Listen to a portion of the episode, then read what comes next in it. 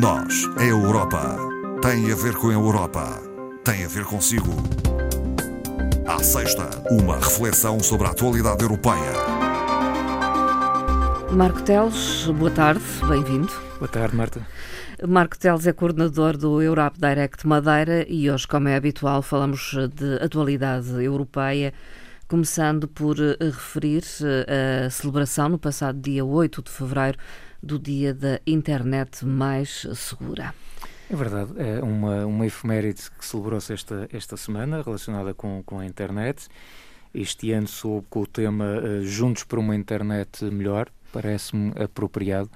De facto, acho que já não, já não basta ter internet, nós queremos internet, mas queremos-la que seja segura, um espaço onde realmente um, que a internet seja um espaço de, de, oportunidades, de conteúdo positivo e não um espaço de insegurança e de problemas. E, portanto, este, este dia vem sobretudo convidar eh, jovens, pais, professores, eh, decisores políticos, representantes de empresas, instituições, a, a, a repensar todo este mundo da, da, internet e tentar, em conjunto, criar, no fundo, um, um mundo paralelo, um mundo virtual eh, melhor, sobretudo para aqueles que normalmente são os uh, mais vulneráveis, mais vulneráveis e falamos nomeadamente das crianças, dos jovens uh, que não tendo às vezes a habilidade ou o conhecimento certo acabam por entrar, uh, passa a expressão, em sarilhos neste mundo virtual. E há uma estratégia europeia?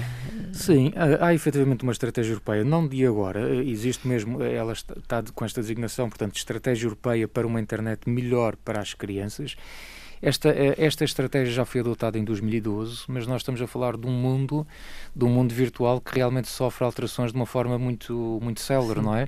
E às vezes com alterações de facto muito profundas. E, e daí que a, eh, a Comissão uh, irá propor Uh, nesta primavera, portanto, muito em breve, uma nova estratégia, portanto, mais atual, face Sim. aos novos problemas existentes, que no fundo vem a apoiar também a, a, as competências digitais, que obviamente são essenciais, assegurar também experiências adequadas à idade dos, dos participantes e obviamente incentivar também a participação das crianças e é óbvio que isto, por exemplo, em termos escolares, nós estamos, uh, por exemplo, a falar de Uh, também, obviamente, que a escola aqui tem um papel fundamental, uhum. tem tido e vai continuar a ter no futuro, no sentido de desenvolver essas competências uhum. digitais.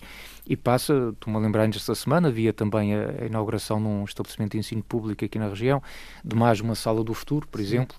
Uh, ou seja, equipar. equipar, no fundo, também escolas com nova tecnologia que será fundamental também para eles poderem entrar neste mundo virtual e, e estarem melhor, melhor preparados. Digamos. E fundamental é também termos professores com competências nesta ah, área. Ah, sim, obviamente as salas nunca farão, não farão milagres, não é?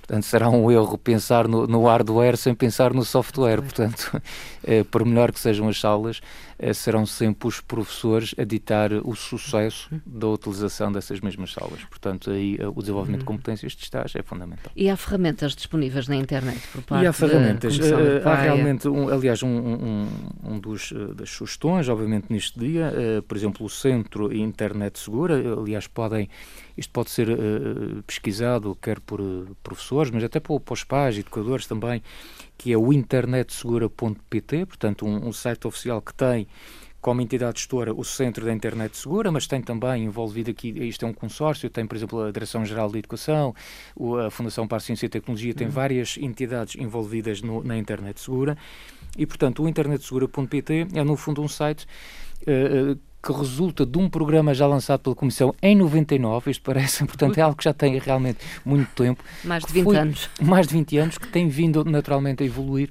mas que é um site que eu realmente recomendo, uh, não só apenas para professores que lidam naturalmente com os seus estudantes em diferentes faixas etárias, mas também para os pais, porque às vezes há aquele atrapalho grande, não saber muito bem como é que vamos gerir porque não se pode proibir, obviamente, o acesso das crianças a este mundo virtual. É bom que elas uh, participem e, e, desenvolvam essas competências digitais, mas há uh, regras para o fazer Sim. de acordo com as idades e, portanto, os pais vão encontrar aqui muitas ferramentas, muitos recursos interessantes que os para podem... supervisionar. Para supervisionar, eh, para introduzir as crianças mesmo neste, neste mundo digital, uh, uh, até questões de perguntas e respostas daqueles problemas, qual será o, o, o número de horas ou o tempo permite que uma criança de X idade deve. pode ou deve estar no computador. Quer dizer, há ali muita, hum. muita informação disponível para os pais. O dia da internet mais segura uh, também uh, aconteceu numa altura em que Uh, o nosso país é alvo de ataques uh, de hackers. Sim, uh, um, numa semana difícil. Depois da empresa, o grupo empresa, agora pronto, uma empresa, uma empresa de telecomunicações e, exatamente. e uma de, da área médica. Exatamente. E, e, realmente isso é uma, é uma situação é uma situação gravíssima porque não é tanto pelo convenhamos não é pelo incómodo de nós ficarmos sem sem Sim. acesso ao nosso telemóvel durante 24 horas, é sobretudo por causa dos serviços que estão também dependentes uh, desta, desta rede de comunicações, que uh, num momento de emergência, obviamente hoje, ninguém atua, ninguém vai para o terreno, socorro e salvamento, por exemplo, Sim. faz a estratégia de comunicação é fundamental. E, portanto, desse ponto de vista, isto é realmente um motivo para preocupação e que reforça uh, este alerta que tem sido dado por todas as entidades, que é, é preciso realmente apostar cada vez mais na cibersegurança, sem dúvida. Continuamos a falar de conferência sobre o futuro da Europa. Enfim, está a chegar eh, ao limite do tempo que, dedicado à discussão e à apresentação é, de propostas. Esta, esta, conferência tinha no seu horizonte temporal numa, numa fase inicial, quando foi projetado cerca de um ano, portanto terminaria agora em, em maio uh, de 2022 e, portanto, o que nós começamos hoje e termina, uh, portanto, agora no domingo, no, no dia 13, uh, foi, é, é um painel de cidadãos europeus cerca de 200 cidadãos de todos os Estados-membros que vão estar a, a, finalizar, no fundo, as suas recomendações uhum. para o futuro da Europa em torno de uma temática que é importantíssima para, para nós europeus, que é uh, o posicionamento da Europa ou da União Europeia no mundo e, por outro lado, também uh, a temática sensível das migrações. Uhum. Portanto, uh, apenas para dizer que tudo isto se faz com a maior das transparências e, portanto, qualquer pessoa queira consultar o próprio site da Conferência sobre o Futuro da Europa uhum. pode entrar lá, está disponível nas 24 línguas oficiais e, inclusivamente, a sessão de abertura, eh, que já decorreu esta manhã, ela é transmitida em direto para qualquer pessoa que queira assistir no, no próprio site já perdeu, quem já perdeu a sessão de abertura pode ver a sessão de encerramento com as principais conclusões que depois eh, vão ser apresentadas e debatidas no plenário da conferência que já está agendado para o dia 11 e 12 de, eh, do mês que vem. Eh, de qualquer forma, o cidadão europeu pode continuar a partilhar ideias. Pode e deve. Pode e deve. pode e deve. Aliás, este, esta, este conceito da Conferência sobre o Futuro da Europa é, é de facto um exercício de cidadania ativa diferente, original um, que foge um bocadinho àquela lógica de, de, de, das ideias virem de cima para baixo. O que se quer é exatamente o contrário, que sejam as pessoas a, a, debater os temas que, que as preocupam relacionadas com o futuro da nossa Europa e que possam fazer chegar essa informação, as suas sugestões, reclamações, ideias, o que quer que seja, uh, a quem de direito através desta conferência. Portanto, uh, aliás, permita-me dar o, o, exemplo publicidade à parte, mas nós organizamos, vai fazer amanhã, precisamente sete dias, uma pequena uh, atividade online com, com colegas da, da Grécia, com a própria representação da Comissão Europeia da Grécia, com Chipre e com um, uns colegas nossos do Europe Direct em França e que tivemos como representantes daqui da Madeira um grupo de seis jovens, uh, neste caso foram da, da Escola uh, Secundária Francisco Franco, envolvendo também o seu, o seu clube europeu, e que se, de forma voluntária se mobilizaram para participar neste debate que ocorreu na semana passada, durante cerca de duas horas, onde tiveram a ver o papel dos jovens uh, na ação local e, e projetando como é que se poderia melhorar essa ação depois eh, e ter num, eh, partilhar essa ação no fundo num contexto europeu, mas estiveram realmente a, a, a, debater essa questão e apresentaram ideias muitíssimo interessantes. E portanto a Madeira e o nosso país, porque efetivamente até foi o único Europe Direct a nível nacional que participou que neste evento. E portanto tivemos muito bem representados por este grupo de seis jovens. Um... Marco Teles, falemos eh, de dados do Eurobarómetro de outono, portanto, o último, uh, os últimos dados conhecidos, não é? Exato. Foi realizado uh, recentemente, uh, no final do ano passado. Exatamente, mais precisamente entre novembro e dezembro do ano passado, com os 27 países, um total de 26 mil entrevistas repartidas de acordo com a, a, a dimensão demográfica de cada, de cada Estado-membro e que traz realmente uh, algumas conclusões, aliás, como todos os eurobarómetros, uh, e que eu trazia aqui algumas que me parecem uhum. mais interessantes. Uh, uma delas tem a ver com, com aquilo que são considerados prioridades para o Parlamento Europeu uhum. e, portanto, 42% dos europeus consideram que a saúde pública deve ser uma prioridade fundamental uh, para o Parlamento Europeu. À escala nacional, este valor sobe para os 72%. E logo depois da saúde pública, uh, serve como prioridades para o Parlamento, portanto, a pobreza e as alterações climáticas. Uh, por outro lado, uh, havia também aqui uma questão que me parece interessante, tem a ver uh, com o facto de um terço dos europeus considerar que a democracia é o valor mais importante a defender. Logo seguida da liberdade de expressão e de pensamento e, em terceiro lugar, a proteção dos direitos humanos. Curiosamente, os resultados uh, em Portugal não foram, não têm nada a ver com a, com a média europeia.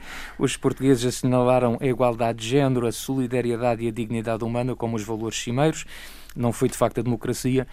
Eh, não acertamos aqui nesta, eh, não alinhamos, ou pelo menos não tivemos um pensamento alinhado com os restantes europeus e, e aliás, sobre isso, a, a própria recém-eleita Presidente do Parlamento Europeu, Roberta Metsola, referiu que uh, achava que, de facto, a, a, defesa da democracia era o valor mais importante, importante, até por uma razão óbvia, está, está na base depois de tudo o resto que se segue, e recordou a esse respeito que uh, nós não podemos, obviamente, tomar uh, a democracia como garantida face Sim. aos extremismos, nacionalismos, que são, de facto, hum. ameaças concretas ao nosso hum. projeto europeu. Olhando para os Estados da União Europeia e seus cidadãos, Há uns mais pró-europeus do que outros. Sim, sempre houve. Há sempre alguns mais otimistas em relação ao projeto europeu, mas a evolução tem sido positiva. De hum. facto, eh, curiosamente, nesta matéria eh, que a Marta eh, refere, os portugueses continuam a ser os mais pró-europeus de hum. toda a União Europeia. Ou seja, 67% disseram que querem um papel reforçado do Parlamento Europeu quando a média europeia fica nos 58, 47% têm uma imagem positiva uh, desta instituição, quando a média europeia é de apenas uh, 36%, e uh, eh, 77% dos portugueses, e, e, aqui chegou ao ponto que, que, a Marta estava a referir, encara favoravelmente a nossa presença na União Europeia e 88% reconhecem que Portugal beneficiou desta presença na União Europeia. Portanto, dizer que os portugueses estão descontentes ou insatisfeitos com a União Europeia não é de facto não é verdade. verdade. Uh, reconhece o valor de nós estarmos uh, lá presentes e mesmo neste contexto de pandemia e de dificuldade uhum. económica e não só, e de alguma instabilidade e sobretudo acho que incerteza é a palavra-chave para os tempos que se vivem, mas dizia eu que uh, a maioria dos portugueses, portanto 63%, uh, diz ainda estar otimista, otimista, em relação ao futuro do projeto europeu. Portanto, Sim. é óbvio que as dificuldades existem, ainda para mais com toda esta, esta situação da pandemia e, e, crises anexas à pandemia, mas de facto o, o otimismo de facto existe. E vão-se mantendo uh, informados sobre o que se passa na União Europeia? Sim, isso por acaso a Marta está a referir aqui um aspecto também curioso, podíamos fazer aqui só uma pequena referência, que os europeus de uma forma geral uh, manifestam um, um interesse em saber mais sobre a União Europeia, ou seja, 58% dos europeus afirmaram acompanhar aquilo que se passa em termos de política europeia, mas também dizem que gostariam de saber um bocadinho mais e uh, nesta questão do saber um bocadinho mais, eles referem uh, a situação da aplicação dos fundos europeus. Hum. É algo que é referido por 43% dos inquiridos e eu acho que de facto. Há uma desconfiança? Eu, eu não sei se, se, se toca, se chega ao é ponto isso. de nós dizermos que é uma desconfiança, mas eu acho que é uma curiosidade e o hum. direito legítimo de saber onde são e como são aplicados os fundos europeus. Eu acho que desse ponto de vista. A, a, a minha opinião nessa matéria é que de facto tem havido uma evolução muito grande em relação ao passado sobretudo, por exemplo, até pelas próprias autoridades de gestão dos fundos europeus que têm mesmo no seu, no seu caderno de encargos, digamos assim, uma componente específica para a comunicação e que fazem esse trabalho de comunicação, mas eh, ainda assim é preciso continuar a investir nesta matéria, é preciso comunicar mais, é preciso comunicar melhor. E isto, obviamente, também inclui, uh, estou-me aqui a, a lembrar, se, se, a Marta a Cecília me permite aqui uma antevisão, estou aqui a pensar Vamos ter aqui no, na, na, próxima meia dúzia de anos um, uma série de investimentos que vão ser aplicados por força do, do PRR, portanto, do famoso Plano de Recuperação e Resiliência, que representam muitos, muitos milhões uh, de euros. E um, temo que de facto possa acontecer como no passado, às vezes, esta, esta pequena, estas falhas de comunicação, num sentido de não deixar claro qual é o contributo efetivo da União, União Europeia, Europeia. Uh, nessas obras, nesses projetos, uh, enfim, naquilo que vier a acontecer com base nesses fundos. Uhum. Portanto, eu acho que é, é, desde, é desde logo uma obrigação legal comunicar a utilização desses fundos europeus e é de bom tom que a população saiba que efetivamente 80 ou 70 ou 60 ou 90%, o que quer que seja, daquela obra, daquele projeto, foi feita com fundos europeus e não foi uma, enfim, por, por uh, solidariedade de um empresário, por exemplo, porque as pessoas têm direito a perceber que de facto há apoios europeus uh, por trás dos projetos. Falemos sobre coesão europeia. Sabemos que há diferenças entre uh, as regiões da União Europeia. Vão-se esbatendo, ainda assim? Uh... Sim, vão-se esbatendo. isso dá-se dá conta dessa situação através de um, de um relatório que foi apresentado agora muito recentemente. É o oitavo relatório sobre a coesão. Estamos a falar dos fundos de coesão, que foi, portanto, este relatório apresentado agora pela Comissão. Portanto, falamos de fundos que financiam, sobretudo, eh, projetos no setor dos transportes, na área do ambiente também, e que tem realmente, como a Marta uh, referia bem, um bocadinho este objetivo de esbater as desigualdades entre regiões. E, de facto, este relatório vem dar conta que essas disparidades territoriais e também sociais entre as regiões da União Europeia têm vindo a diminuir, o que é um aspecto, uh, obviamente, positivo. Também nesse relatório prevê-se que o PIB per capita das regiões menos desenvolvidas da Europa vem aumentar até 5% já para 2023 e, portanto, a conclusão, assim, é, de grosso modo, é que eh, tem havido realmente uma redução da diferença do PIB per capita entre as regiões menos desenvolvidas da Europa uhum. e as regiões mais, mais desenvolvidas. desenvolvidas. E há áreas que, pelo seu isolamento, talvez, pela sua ruralidade, têm mais dificuldades. Sim, isso também, obviamente... Em crescer o, ao ritmo de outras, uh, sim, mais centrais. O, o relatório, mais... obviamente, depois é exaustivo e entra em, em detalhes mais, uh, enfim, mais técnicos, mas uh, um, um, dos campos também abordado pelo próprio relatório tem a ver com o campo da demografia, da, da demografia peço desculpa, uma constatação óbvia que está à vista de toda a gente, a população da União Europeia está a envelhecer e, e portanto... Sim vai começar, inclusive, a diminuir nos próximos anos. Aliás, a gente vê em, determinadas, em determinados setores profissionais esse envelhecimento é, é notório, não é? E preocupante. E, e obviamente que. Um, Uh, isto uh, conclui-se também através do relatório e por causa desta situação que as regiões e as áreas rurais estão de facto a ser muito mais atingidas pela, eh, por este envelhecimento da Sim. população. Portanto, criando aqui um desequilíbrio que já existia no passado e que também, por força da questão demográfica, acaba por mais ser agravado.